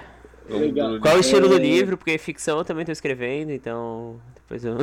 Não, vai ser na área mesmo Aham. profissional, porque muitos sempre me questionam, ah, Marcos, como você chegou onde você está hoje, o que, Uhum. que você quer, que, como você se vê daqui a um tempo, qual que é o seu conselho para mim, é, muitos pelo Instagram. Então eu falei, tá na hora de eu pensar em bolar um livro aí pro pessoal para poder ter ainda mais conteúdo do que eu já trago no Instagram Uhum. e tá podendo ajudar cada vez mais, que esse é o Entendi. meu maior objetivo, meu maior sonho. O livro, é, eu, vou, eu vou falar, vou ser sincero para vocês, pessoal. Comecei a escrevê-lo. É, é muito difícil. O livro, eu acho que é o maior serviço, assim, maior, maior prova, teste que eu tô tendo de, de determinação. Porque tem dia que eu tô cansado, não quero escrever, tem dia que eu não tenho criatividade para escrever. E não, não, não vou enganar vocês. É, esse livro já era para estar pronto no final do mês passado. Final do mês passado. Então adiei um mês ainda para frente. Mas agora vai sair final de, de maio. Tá aqui salvo, tá no podcast. Vai sair o meu e-book aí. E com bastante dica, bastante prática, né? De obra e como conquistar seu primeiro cliente. Uhum. Então, é, você quer começar o seu primeiro livro, tenha certeza que você precisa ter muita determinação. Você precisa saber muito por que, que você quer ter esse livro. Livro traz autoridade, livro um investimento na sua autopropaganda. Uhum. Opa, você falar para alguém, ó, escrever um livro de engenharia. No mínimo, o cara sabe de engenharia para ter Uhum. escrito um livro, concorda? Ele pode saber na teoria, mas na teoria ele sabe, pelo menos. Aí depois começou a ler e ver que o livro é prático, putz, o cara realmente Uhum. é, vai bombar. Sim. E também os grandes, os, os grandes palestrantes que eu vejo hoje, todos têm livros escritos. Então eu falei, ah, se eu quero ser isso aí, eu preciso é, formar minha base igual essa, que é algo também legal que eu sempre falo. Que não adianta nada você querer ter uma empresa grande. Muitos, por que, que muitas empresas grandes quebram? Porque ela chegou a ser grande, mas não estava preparada para ser grande. Então, primeiro forma a sua base como empresa grande, investe para depois você realmente se tornar uma empresa grande. Se você inverter esse processo, a chance de você quebrar, de você fracassar é muito maior. Sim. É verdade. E qual era a segunda pergunta, Rodrigo? Que agora era a primeira. Do, do horizonte de três anos aí. É isso, dele, como é né? que tu vê o Marcos de 25 anos? Tá. Marcos de 25 anos. É, Vou falar da área profissional. É, Da área profissional, é, daqui três anos, gostaria. Já vou, já vou Uhum. estar formado. Vou estar. Não é gostaria, pessoal. Isso é algo que também eu treino eu mesmo. Vocês viram que eu comecei falando isso. Mas que a gente precisa entender que não é gostaria. Só depende da gente. Uhum. É, o que eu aprendo muito com o JJ também, que eu ouço bastante podcast dele, como eu falei, é que, na verdade, se, se você não fizer, ninguém vai fazer por você Uhum. no final de tudo. Então, quem tem que correr atrás, quem tem que falar, chega, não na verdade, e, e não dizer, ó, agora vai. Muitas viradas de ano, né? No dia 1 de janeiro, você fala, agora esse ano vai, eu vou entrar na, na academia, É, eu vou fazer aquilo que eu quero. E, e a hora que você entende que o agora vai, na verdade, joga contra você. Uhum. O que, qual que é o maior, o que que o ser humano precisa ser? Ele precisa ser intolerante. Essa, essa é uma das maiores virtudes nossas, ser intolerante. A gente precisa almejar essa virtude. Por quê? A hora que você é intolerante, você vai falar, agora chega. Agora chega de ter aquele relacionamento abusivo, agora chega de, de ficar feliz com esse salário que eu tô ganhando agora, agora chega e eu vou tomar vergonha na cara e vou entrar na academia, agora chega de ter essa vida aqui vivendo, sei lá, com 10 mil reais, eu quero passar a viver com 15. Uhum. Porque entre o decidir e o fazer, nossa, existe uma ponte, pessoal, gigante, imensa, entendeu? O agora vai é o decidir. O agora chega é o fazer. Ó, agora chega. Amanhã eu tô na academia. Uhum. Agora chega. Amanhã eu começo a escrever o meu livro que eu quero. Agora chega. Amanhã eu vou falar com tal pessoa que eu sei que vai, que vai me dar esse norte. Então, a hora que a gente passa a entender que a gente precisa ser intolerante, por que, que a nossa vida é do jeito que a gente é? Porque a gente tolera estar nessa situação. Sim. Porque É eu, to, eu tolero é, ganhar esse valor. Porque se você não tolerasse, você não estaria ganhando. Você poderia estar ganhando até menos, mas você não tolerou. Sim. Concorda? Uhum. Então, então o segredo é ser intolerante. É você o tempo todo querer mais, querer mais, querer mais. Ser ambicioso. Eu sempre bato no peito dos meus, dos meus funcionários e falo, meu, qual que é a sua ambição? Qual foi, vocês dois, é, podem Sim. falar off aqui, qual foi a primeira pergunta que eu fiz para vocês dois? Qual que era o nosso sonho, né? Sim. Qual que é o sonho de vocês com tudo isso? Né? Sim. Porque uma, uma pessoa sem ambição não não tem graça conversar. Muito fica acomodada, assim. é que- Muito acomodado. Você precisa, seu olho precisa brilhar. Eu quero, eu quero, eu quero, eu vou. Agora chega, agora chega, eu vou fazer, eu vou fazer, eu vou fazer. E aí, é, volto na pergunta que foi, me lembra, Rodrigo? Do, do, do horizonte de três anos, Uhum. né? Perfeito. Do Marcos E de aí, 25 anos. daqui três anos, o agora chega vai ser. Agora chega de casa, quero fazer prédio. Sim. Daqui três anos, agora chega, eu vou estar dando palestras. Uhum. Não sei qual vai ser ainda, que tema, como vai ser, para quantas pessoas. Uhum. Vou ajeitando no meio do caminho. Sim, Mas agora chega. Eu vou daqui três anos tá já com um pé na, na palestra e um pé na, na empresa, claro. Mas esse é o meu maior sonho. Daqui três anos já tá muito mais reconhecido por podcast, por palestra, Uhum. por ensino. Eu, eu quero ser conhecido muito mais por ensino do que por empresário. Sim. As coisas se linkam, claro, né? Mas é assim que eu me vejo daqui três anos. Sim. Eu também penso bastante nessa questão de ensino, assim, tipo, que eu tô fazendo doutorado, tudo. Uhum. Talvez até pensar mais nesse meu network aí, mas. É, o Guilherme vai pegar umas dicas aí que o, Ó, que vou pegar em off depois umas dicas. Depois, depois o Com Rodrigo. certeza, vamos que vamos. O importante é que eu sempre falo. Uma, uma frase que eu gosto muito é, em vez de tamo junto, é vamos juntos. Uhum. Eu nunca falo tamo junto. Eu sempre falo vamos juntos. Sim. Porque uma pessoa fazendo, como eu falei, você quer ir rápido, vá sozinha. Você quer ir longe, Uhum. não só correr 100 metros e parar, Uhum. vai acompanhado. Vai fazer toda a diferença. Sim. Sim, é verdade. E, e em relação ali a- ao Marcos de três anos atrás, tu acha que Se tornou o Acho mar. que- foi bom, deu certo? Deu muito, me- muito melhor do que eu imaginava. É, foi Graças melhor a Deus. imaginou, então. Ah, é, o que que eu vou falar agora é, infelizmente, a pandemia foi muito ruim para muitas pessoas, né? Para o mundo como um todo. Uhum. É, a gente, a gente ficou muito triste nesses dois anos, mas também a pandemia foi boa para outras pessoas, como para o meu mercado, entendeu? Sim, É, é, parece meio frio falar isso, mas também uma das grandes frases que eu falo é em, me, em todo problema, em meio a todo problema, tem uma oportunidade. Em meio a todo problema, tem uma oportunidade.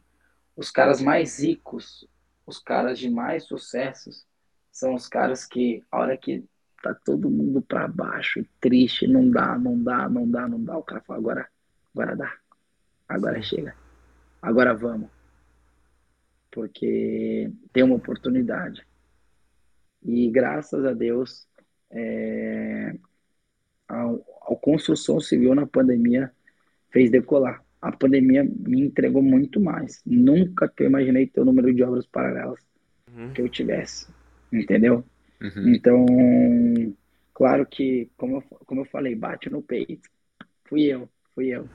Mas, claro, Deus me abençoou, pessoa certa, me guiaram, e foi algo que eu falei para vocês. Junto com pessoas, a gente precisa saber valorizar as pessoas, uhum. saber agradecer as pessoas. Não adianta nada você chegar lá sozinho e não ter ninguém junto com você. Você olhar pro lado e falar, pô, cadê pra alguém para mostrar? Uhum. Cadê alguém para dar risada junto, para comemorar? Então, muito mais do que chegar lá no final ou ser muito mais do que eu sonhei, eu olho e falo, poxa, eu trouxe muito mais gente comigo. Sim. Eu consegui.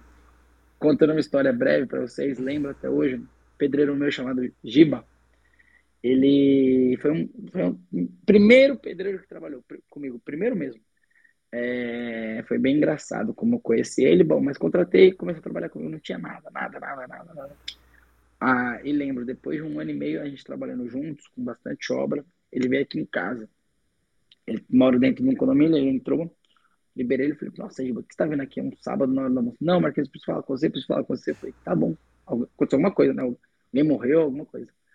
Aí ele, ele entrou, ele entrou com a moto dele e ele entrou com a moto dele e aí ele tirou o capacete e falou, Marquinhos, você lembra qual era o maior sonho da minha vida? Era ter uma moto e um carro. E ele falou isso com o olho lacrimejando, vermelho. Você lembra qual era o meu maior sonho? Era ter uma moto e um carro. E eu consegui ter isso por causa sua, por causa do nosso trabalho. Isso não tem preço. Entendeu? Então, realmente, quando eu olho para trás e, e, olho no hoje, muito mais só do que os resultados, eu olho para o tanto de pessoa que veio junto comigo. Do vamos junto.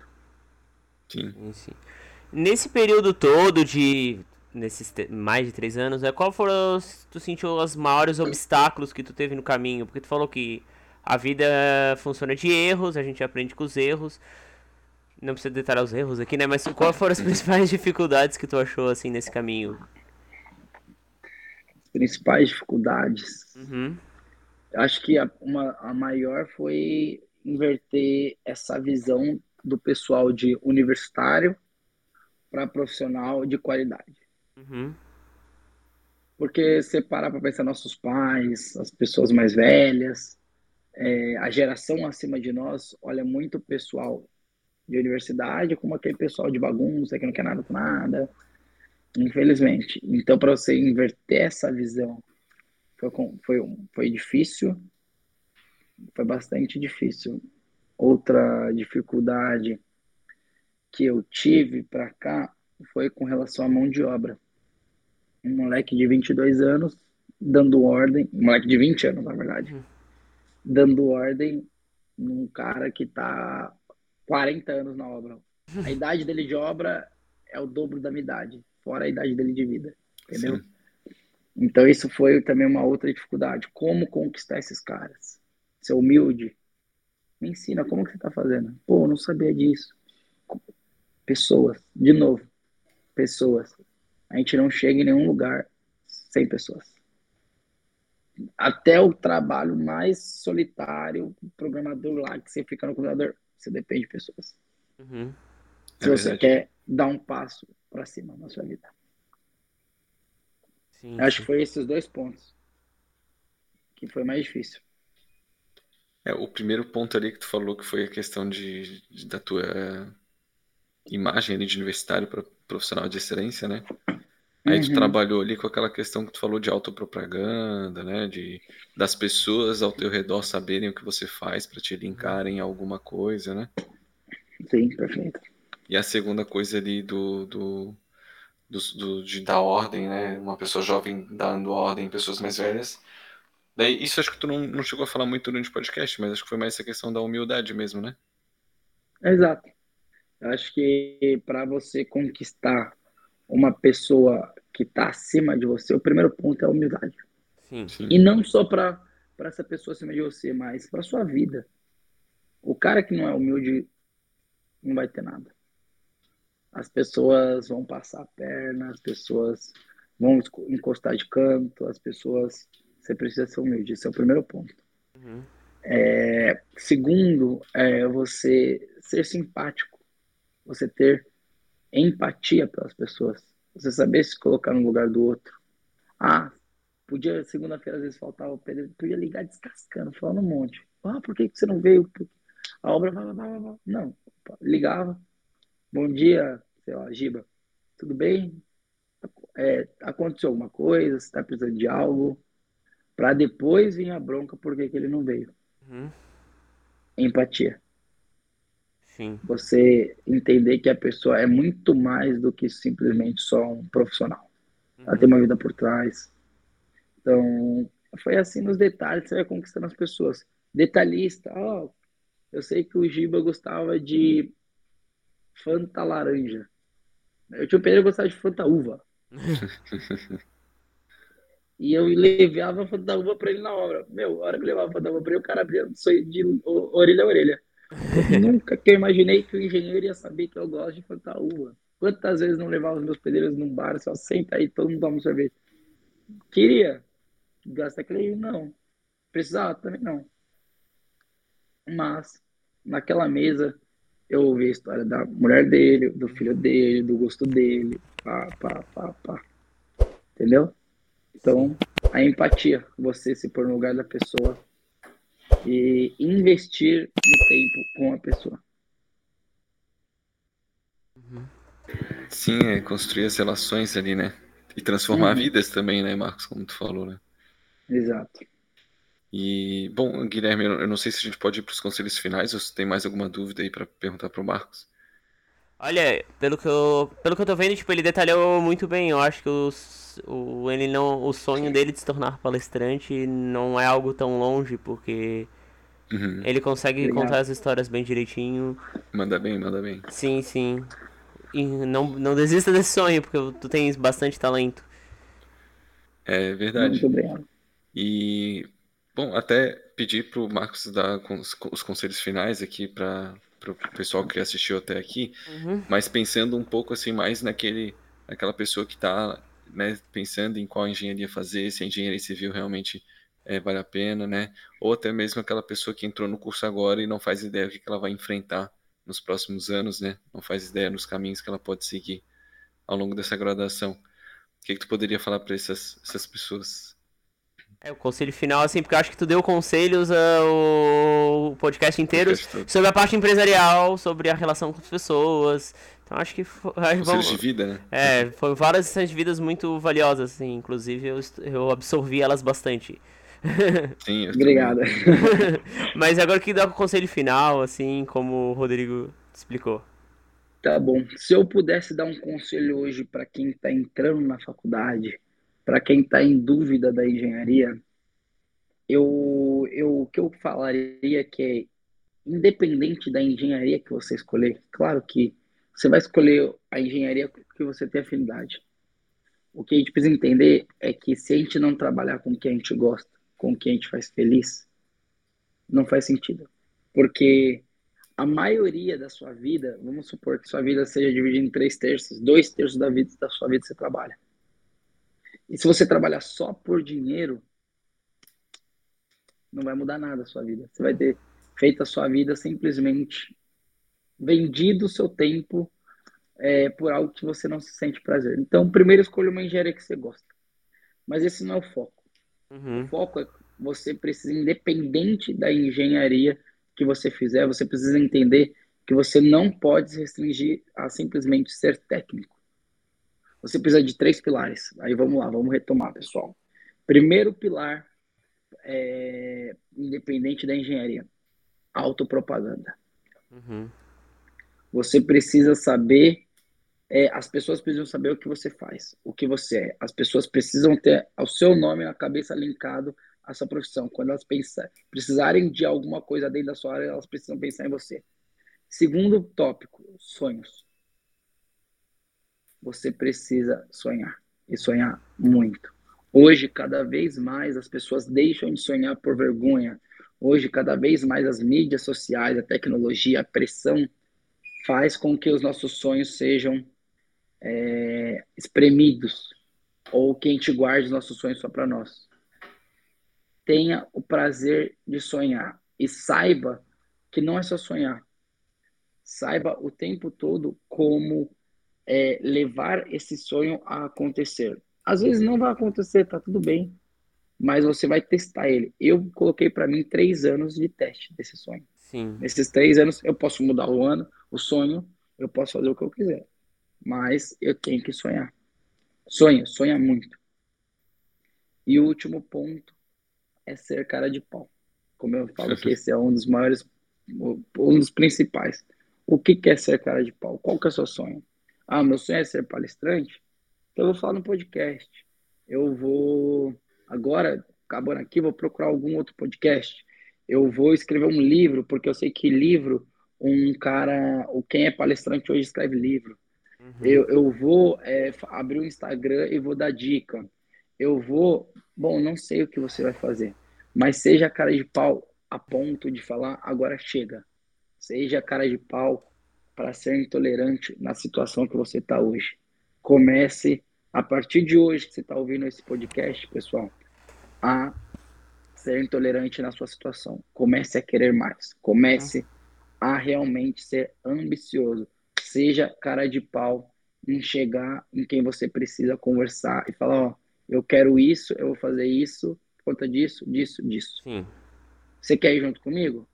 Não quer? Tá bom, eu vou sozinho. Vou arranjar quem quer. Isso é ser cara de pau. Sim. É fazer acontecer a qualquer custo. Ah, e o que, que o principal? Grave e repete e repete, e repete, Sim. e repete, até dar certo. Mesmo se precisar dar 15 voltas, enquanto você olhar pro lado, o cara deu, deu duas e conseguiu. Você vai chegar lá, todo mundo chega, todo mundo consegue. Só que a maioria, 98% das pessoas param na, na 14, não dá 15 volta. Uhum. Então, autopropaganda, sonhe bastante, seja cara de pau para realizar esse sonho. Acho que é isso, pessoal. Queria que agradecer é, Rodrigo, Guilherme e a todos que nos ouviram aqui nesse podcast até agora. Obrigado pela oportunidade, aprendi muito com vocês dois. Uhum. E espero do fundo. A gente aprendeu muita coisa. A gente ficou quieto aqui, só. É porque gente, eu tava. Eu não, hoje acho que foi o podcast que eu menos fiz perguntas, mas é porque eu tava ouvindo as histórias. Que absorvendo, né? Aham, uhum, tava absorvendo, refletindo sobre elas, assim. Obrigado, imagina. Pessoal, é, esse é meu sonho. Não faz sentido se realmente, no final de tudo, a gente não executar o terceiro pilar, que é o ser cara de pau. Uhum. É o ser intolerante, é o fazer acontecer. É, vocês têm minhas redes sociais, marcosneves.engenharia. Pode mandar direct lá, o pessoal vai deixar aí para vocês. É, o Instagram vai estar tá marcado no, no uhum. podcast. É um prazer estar tá conversando, respondendo cada um de vocês. Rodrigão e Gui, eu fiz uma promessa pessoal, vou deixar aqui no podcast. A minha primeira palestra, os dois é, quero e vão estar, na, com certeza, sentado ali, porque eles eles estão junto comigo. E para vocês perceberem, como eu comecei lá atrás, vou retomar. Eu sou que nem vocês. Eu acabei de abrir um dos maiores sonhos da minha vida aqui para vocês, que é ser palestrante. Uhum. E para você, qual que é o seu maior sonho? Conta comigo, pessoal. Marcos Neves, um beijo, contem comigo, estou à disposição de todos.